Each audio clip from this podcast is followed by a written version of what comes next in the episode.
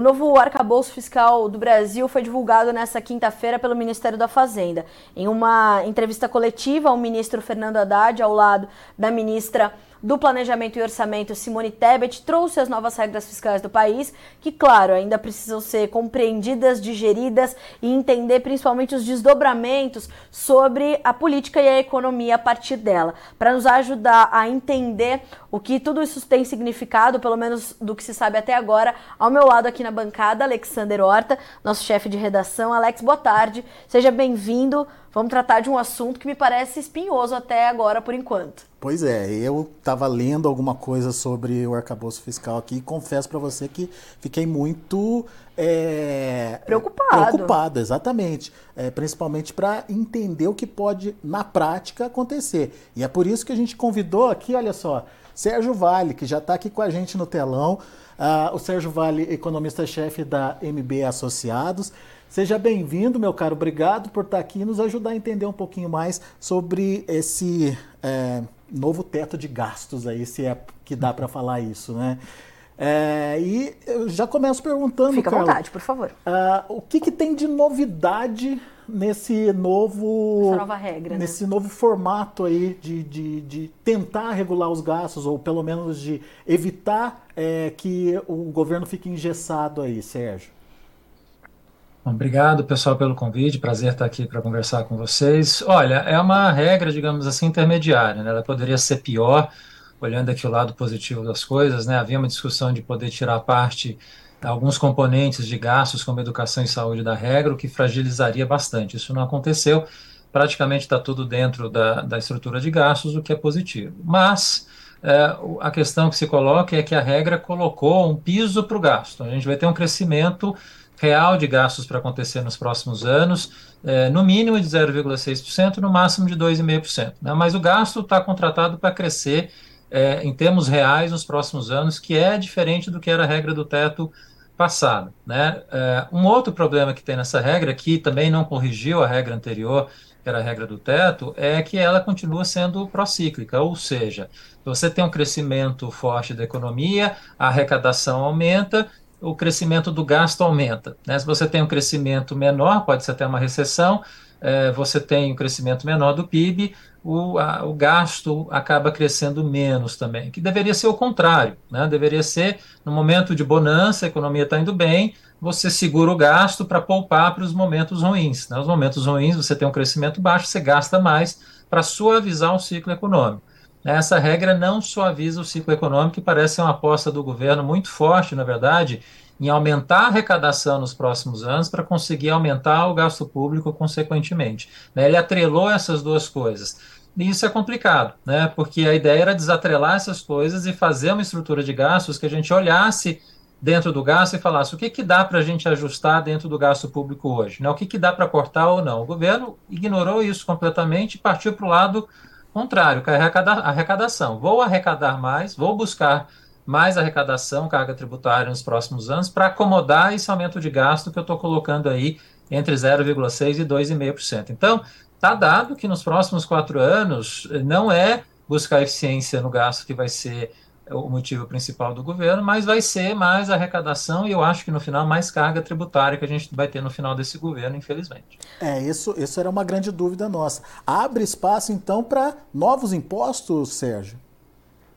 Eu espero que não. É, novos impostos o governo colocou hoje, né? Não foi tão enfático quanto eu gostaria, porque não dá para ser nesse caso, porque a arrecadação vai ser a grande questão do governo nos próximos anos. Mas achar que a gente vai conseguir aumentar essa arrecadação, que se estima aí pode ser 150 bilhões de reais a mais de arrecadação que vai se precisar para conseguir chegar nesse, nesses números que o, que o governo está propondo aí até 2026 é, pensar que é só por base de fiscalização, as coisas que estão acontecendo em relação ao CAF, acho um pouco difícil de ser por aí. Né? Eu acho que no final vai acabar tendo aí algum trabalho de aumento de imposto sim, eu acho que o caminho que provavelmente vai acontecer nesse sentido é ano que vem, é, na reforma do imposto de renda. Né? Aí sim eu acho que provavelmente vai ter um aumento de cobrança de impostos, especialmente da população mais rica, e aí você pode ter um adicional que vai ser é, usado para tapar esse, esse aumento de gastos aí que o governo está querendo fazer para os próximos anos. É, no caso agrícola, né, sempre é o receio do imposto de exportação, eu acho que o governo teve aí uma, uma, um sinal de como isso não vai ser aceito. Né? O imposto de exportação é, de petróleo que foi colocado aí por quatro meses foi rechaçado por todo mundo, no uhum. Congresso, inclusive. O imposto de exportação no meio agrícola, na agricultura, né, que, era, que é um dos riscos, um dos, dos receios do setor, eu acho que depois desse exemplo que foi acontecer no setor de petróleo, eu acho que não tem chance de avançar e vocês também têm uma, uma frente parlamentar bastante ativa. Eu acho que esse tipo de imposto que afeta vocês, eu acho que a gente não vai ver acontecer. Eu acho que o caminho vai ser mais via imposto de renda mesmo.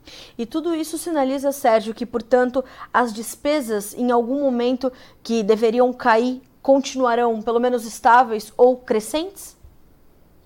É, o, o, gasto subir por si só, é, você pode até olhar isso e, e, e sentir pode ter uma possibilidade de analisar o porquê, né? O governo coloca, olha, o gasto está subindo porque tem um gasto, um crescimento vegetativo, né? Uh, e aí haveria uma justificativa para você ter algum crescimento real nesse gasto. A população está envelhecendo, precisa mais gasto de previdência, gasto de saúde, educação, enfim.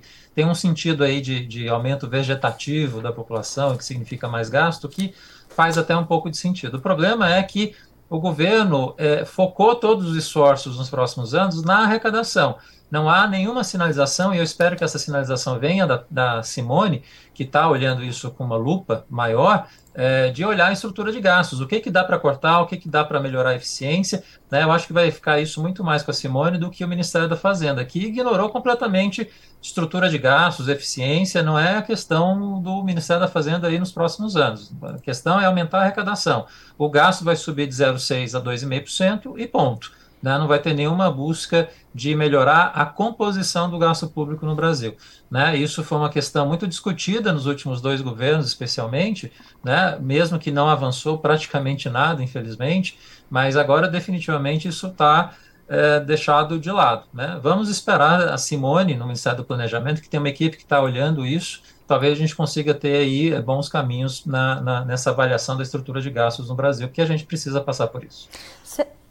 Pois não, por não, favor. Pode, pode, pode falar. Sérgio, já é possível a gente ter alguma sinalização de como o impacto do, do arcabouço fiscal informado nessa quinta-feira terá sobre o futuro dos juros no Brasil? Porque é uma questão que o governo tem batido desde o dia 1 né, do governo sobre as altas, consideradas ali pelo, pelo governo, as altas taxas de juros do Brasil, atualmente a Selic em 13,75%. Esse, essas novas regras fiscais irão impactar o futuro dos juros no nosso país? Mas o Banco Central foi muito claro em sinalizar que ele quer uma regra crível, que seja aceita por todos, que passe no Congresso e que perdure, que continue. Então tem um longo caminho aí de condicionantes para o Banco Central usar esse arcabouço fiscal como uma justificativa para começar a cair a taxa de juros. Mas esse é um dos elementos para isso acontecer. Um outro elemento importante que a gente vai precisar acompanhar nos próximos meses é a inflação em si para o ano que vem. Né? Ela desancorou completamente, o mercado todo está esperando a inflação de 4% ano que vem e nos próximos anos, e a meta de inflação é 3%. Então, o Banco Central está fazendo um esforço muito grande para tentar trazer essa inflação que ancorou nos 4% para 3%. Um elemento importante nesse caminho aí vai ser a discussão da meta de inflação nos próximos anos, né, no Conselho Monetário Nacional, que em tese costuma ser em junho, né, aprovando a regra do teto, essa discussão no Conselho Monetário Nacional da meta de inflação, não mudar a meta, ela permanecer em 3%. A gente avança com a reforma tributária também, quer dizer, esse conjunto de elementos, junto com a desaceleração da economia brasileira que está acontecendo, né, talvez a gente já está passando por um processo de recessão agora, que vai ajudar a trazer a inflação para baixo, isso pode ajudar o Banco Central a trazer uh, a taxa de juros para baixo a partir do segundo semestre, tá, pessoal? Acho muito difícil acontecer esse semestre agora. Se tudo der certo, tudo mesmo. Pode ser que a gente consiga ver essa queda de juros acontecer a partir do terceiro trimestre. Mas tem muita gente que eu respeito, que eu considero que está considerando a possibilidade de os juros ficarem em 13,75 o ano inteiro. Há essa chance sim de acontecer. Ô, ô, Sérgio, uma justificativa né, para mudar é, as regras fiscais aí é, para o governo é justamente para é, o governo ter fôlego para investir mais, para é, distribuir mais dinheiro, enfim, é, fazer os, o, o, cumprir as suas propostas é, feitas lá durante a campanha eleitoral. Com esse formato, vai ser possível se cumprir tudo aquilo que se programou? Pois é, na regra do governo ele coloca o quê? Para conseguir investir mais, ele vai ter que ter um resultado primário maior do que está na meta. para ter um resultado primário maior do que está na meta, ele vai ter que arrecadar mais. Ele teria que crescer mais, arrecadar, arrecadar mais para conseguir, nesse surplus, nesse excesso acima do, do superávit primário, conseguir com isso fazer mais investimento. Olha, olha a questão que a gente tem aí. O governo pode querer também buscar um aumento de arrecadação nos próximos anos para tentar aumentar o investimento. Então, assim, os estímulos todos estão sendo colocados para que essa arrecadação aumente. E a gente precisa acompanhar de fato para saber como é que o governo vai fazer isso nos próximos anos. Uhum. É, o Congresso tem é, é, dificuldade, e corretamente, em aceitar que isso aconteça, porque a carga tributária no Brasil já é muito alta.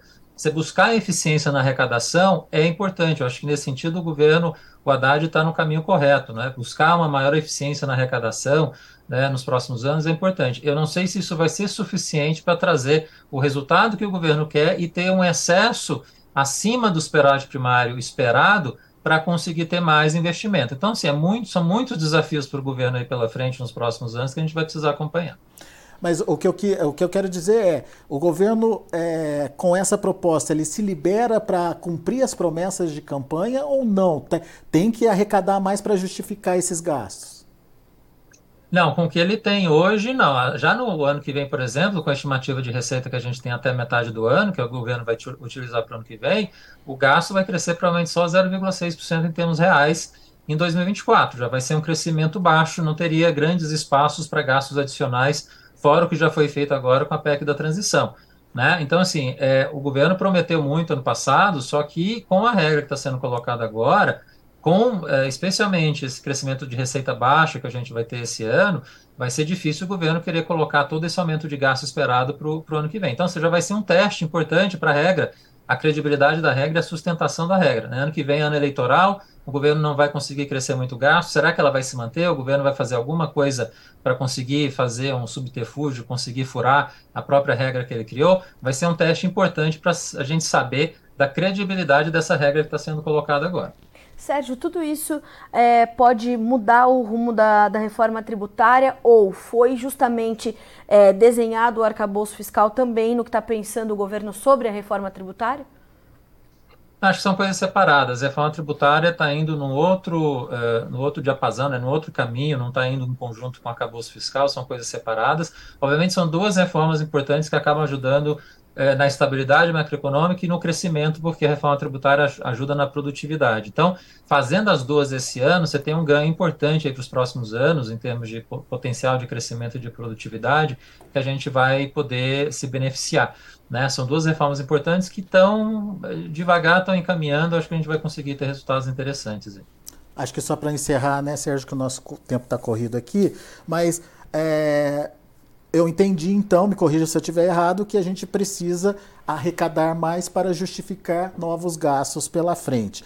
É, a economia, ela está pujante o suficiente para garantir esse aumento de arrecadação? É, como é que está a economia nesse momento? Qual é a sua análise dela, Sérgio? Não, esse ano está perdido, digamos assim. Vocês vão ajudar o crescimento, né? O agro vai crescer entre 7% e 8% esse ano, vai ter uma, uma safra muito boa que vai conseguir fazer esse efeito positivo no PIB como um todo, mas indústria e serviços vão sofrer bastante, vão ter quedas esse ano importantes, e infelizmente o PIB vai crescer entre 0,5% e 1%. Então, assim, esse ano está perdido, é um ano de ajuste para a gente conseguir crescer mais nos próximos anos. Fazendo o dever de casa, a gente pode começar a crescer mais nos próximos anos, mas não dá para esperar que a gente vai crescer o que foi a média de crescimento no primeiro mandato do Lula, que foi 4% de crescimento médio por ano. Né? Se a gente conseguir crescer ano que vem entre 1% e 2%, já está de bom tamanho. E, ou seja, significa que você já vai ter também uma dificuldade por conta disso em termos de aumentar a arrecadação e conseguir aumentar gasto público para os anos seguintes. Então, assim, é, é, o governo tem desafios grandes aí pela frente, mas fazer o arcabouço fiscal, fazer a reforma tributária, não mexer nas reformas que foram feitas no passado, deixar elas como, como estão, isso ajuda a trazer credibilidade para o próprio governo, para o investimento e para o horizonte à frente para quem vai investir, e eu acho que aí você tem um espaço para a gente começar a pensar em crescer mais. Né? Tem aí um caminho, mas precisa pedir paciência para o governo né, para a gente conseguir entregar esses resultados. Sérgio, a gente lhe agradece demais pelo tempo, que a gente sabe que a sua agenda hoje deve estar completamente concorrida. Obrigada pela, pelas explicações, pelas análises e certamente estaremos juntos para a gente continuar desdobrando essas regras que a gente ainda vai precisar ter, entender mais profundamente, né, Alex? Obrigada, Sérgio. Obrigado, pessoal, foi um prazer. Obrigado, viu, Sérgio? Mais uma vez, obrigado pela participação aqui com a gente. Volte sempre. Obrigado, valeu, até a próxima. Até a próxima. Pois é, Alex. É, a discussão é boa é, e me parece que o mercado, num primeiro momento, é, recebeu com, com alguma positividade esse, essa, esse novo teto. Esse, esse novo teto não, essa nova regra. A gente está falando de uma bolsa subindo e um dólar caindo, mas lembrando que o dólar está apresentando alguma fraqueza também no cenário externo. Uh, qual o seu balanço aí dessa conversa com o Sérgio? Me preocupou bastante o fato de uh, você, o aumento de despesa está atrelado à necessidade de mais arrecadação. Mais arrecadação viria de uma economia pujante, uma economia que estivesse eh, movimentando e gerando é, dinheiro, impostos, enfim, estivesse acontecendo de fato. Ah, no entanto, pelo que o Sérgio falou, a economia não está tão bem assim. E da onde que viria esse aumento de arrecadação? Possibilidade aberta para novos tributos, novos impostos aí, uh, ou uma corrida atrás de uma arrecadação que hoje não está sendo prevista. Então eu fico meio preocupado só com essa questão, Carla. Interessante quando ele fala que a gente está terminando março, a gente está falando de um ano perdido já, né? Uh, um ano de ajustes para a gente possivelmente crescer mais em 2024. E um crescimento que mais uma vez vai vir do nosso setor aqui do agronegócio. Quer dizer, a gente é, tem ali um caminho importante, mas a gente tem que entender também como essa arrecadação maior pode chegar ao agronegócio, né, Alex? Pois é. Um ponto importante da, na, na fala aí do, do Sérgio é que uh, o receio de tributação sobre exportação começa a ficar afastado, justamente por causa da reação negativa que houve com a tributação uh, do da, petróleo cru. Do, exatamente. Então essa, essa, esse receio de se voltar ou, ou tentar buscar um aumento de, de arrecadação tributando o agronegócio aparente, aparentemente está deixado de lado nesse momento. Agora, a gente está falando de é, imposto de, import, de exportação, sobre Sim. a exportação. Isso não significa que é, possa se criar outros impostos Na em produção. cima do agro. Né? Sim, sem dúvida. Um outro ponto que me chama a atenção é a questão dos juros, né, Alex? Que é uma, uma, uma preocupação aí do setor de uma forma geral uh, e do brasileiro, acho que de uma forma geral, também diante das das declarações todas do governo federal sobre as questões dos juros e elas repercutem muito rapidamente. E o Sérgio disse: ó, para a gente entender como isso vai acontecer, como é que os juros vão continuar se comportando e agora conhecendo as novas regras fiscais do Brasil, a gente vai ainda precisar de um tempo para realmente o mercado e o Banco Central que precisava dessas regras uh, ah, para definir aí o, o futuro né, da, da, trajetória dos juros, a gente ainda vai ter um tempinho para entender isso, né, Alex? É, o importante é entender que é, os juros ele está aí para combater a inflação. Sim. E o Sérgio colocou muito bem que a inflação não está sob controle ainda, pelo contrário, ela está além daquela meta que já tinha sido estabelecida anteriormente. Então, para conseguir segurar essa inflação, reduzir essa inflação, a, o, os juros elevados ainda é o melhor remédio pela cartilha dos economistas, apesar do presidente Lula é, considerar defasada essa cartilha. Já estão superados os livros de economia. Já estão superados os livros de economia. É, mas a gente precisa é, esperar para ver se definitivamente ó, um arcabouço fiscal, como vem sendo chamado, é, ele ganha essa credibilidade do mercado e se de alguma forma ele pode auxiliar nessa redução dos juros, mas para isso, primeiro, o mercado precisa acreditar que ele vai funcionar. Ah, aqui tem uma, uma pontuação, Alex, achei bastante interessante numa análise do Bruno Caraza do, do Valor Econômico. Esse novo plano anunciado nessa quinta-feira pelo ministro Fernando Haddad representa uma terceira abordagem para a política fiscal desde a adoção do tripé macroeconômico lá de 1999, trazido pelo Pedro Malan e pelo Armínio Fraga. Depois a gente teve as questões mudadas ali no, no governo do Temer e agora né, essas, essa invenção da roda, né, porque o Fernando Haddad fez toda um, uma mística antes da divulgação desse, desse arcabouço. Uh, a gente ainda tem muito a acompanhar, o mercado ainda vai é, é, trazer muita surpresa, eu acho, em torno dessas novas regras, né, Alex? É, e, e o, que, o que foi interessante de entender é que a, aquela questão que era combatida do, do teto, teto dos gastos, né, é, foi mantida, que é uh, você é, deixa de investir quando você arrecada menos. Tinha que ser o contrário. Exato. Você arrecada menos, portanto, você diminui despesa para, nesse momento, fazer a sua reserva. Sim. E aqui não. Aqui, se você arrecada menos, você obrigatoriamente vai ter que é, gastar menos também. A lógica teria que ser o contrário. Né? Se você está passando por uma é, situação onde a, a, a receita está menor, você tem que gastar mais para estimular a economia. Estimular a economia. Né? Agora, como é que as promessas de campanha serão cumpridas diante dessa necessidade de conter? Foi colocado ali um piso para os gastos, é, saúde e educação ficariam de fora da regra fiscal, não aconteceu, está dentro. E aí algumas promessas talvez, né, Alex, não sejam integralmente cumpridas uh, caso a regra seja integralmente cumprida. E daí é aquilo que o Sérgio falou. É, vamos esperar para ver ano é, que vem se não amigo. tem nenhum ajuste ali, né? é. Para mudar de novo as regras, enfim, para entender como é que ela funciona. É, temos um longo caminho pela frente. Temos. E até porque é, a gente precisa saber como é que tudo isso vai ser discutido no Congresso. É preciso a gente também reforçar isso, né, Alex?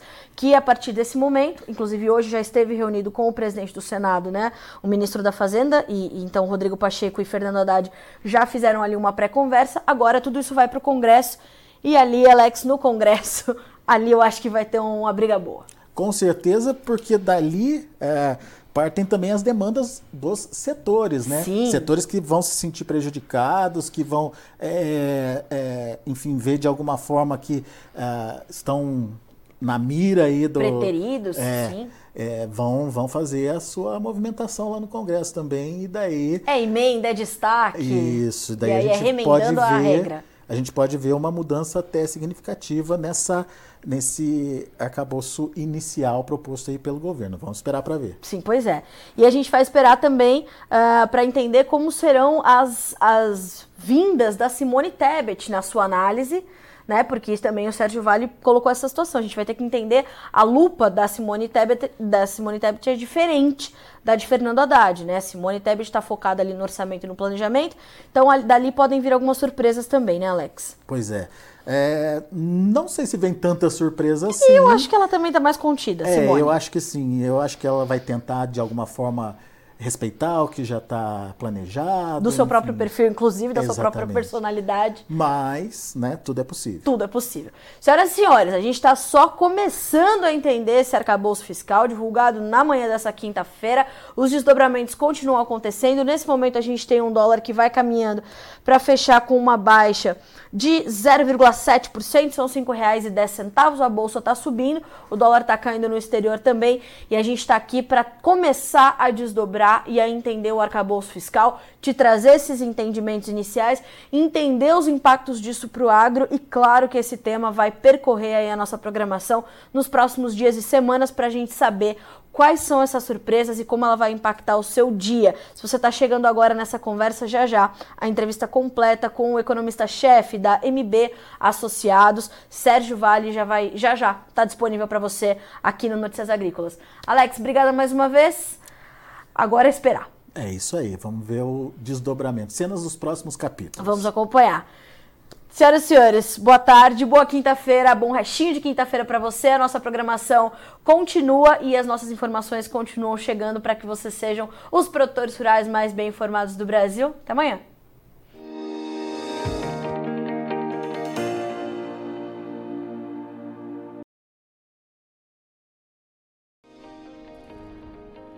Inscreva em nossas mídias sociais no Facebook Notícias Agrícolas, no Instagram arroba Notícias Agrícolas e no nosso Twitter arroba Notiagre. E para não perder nenhum vídeo, não se esqueça de nos acompanhar no YouTube e na Twitch Notícias Agrícolas Oficial.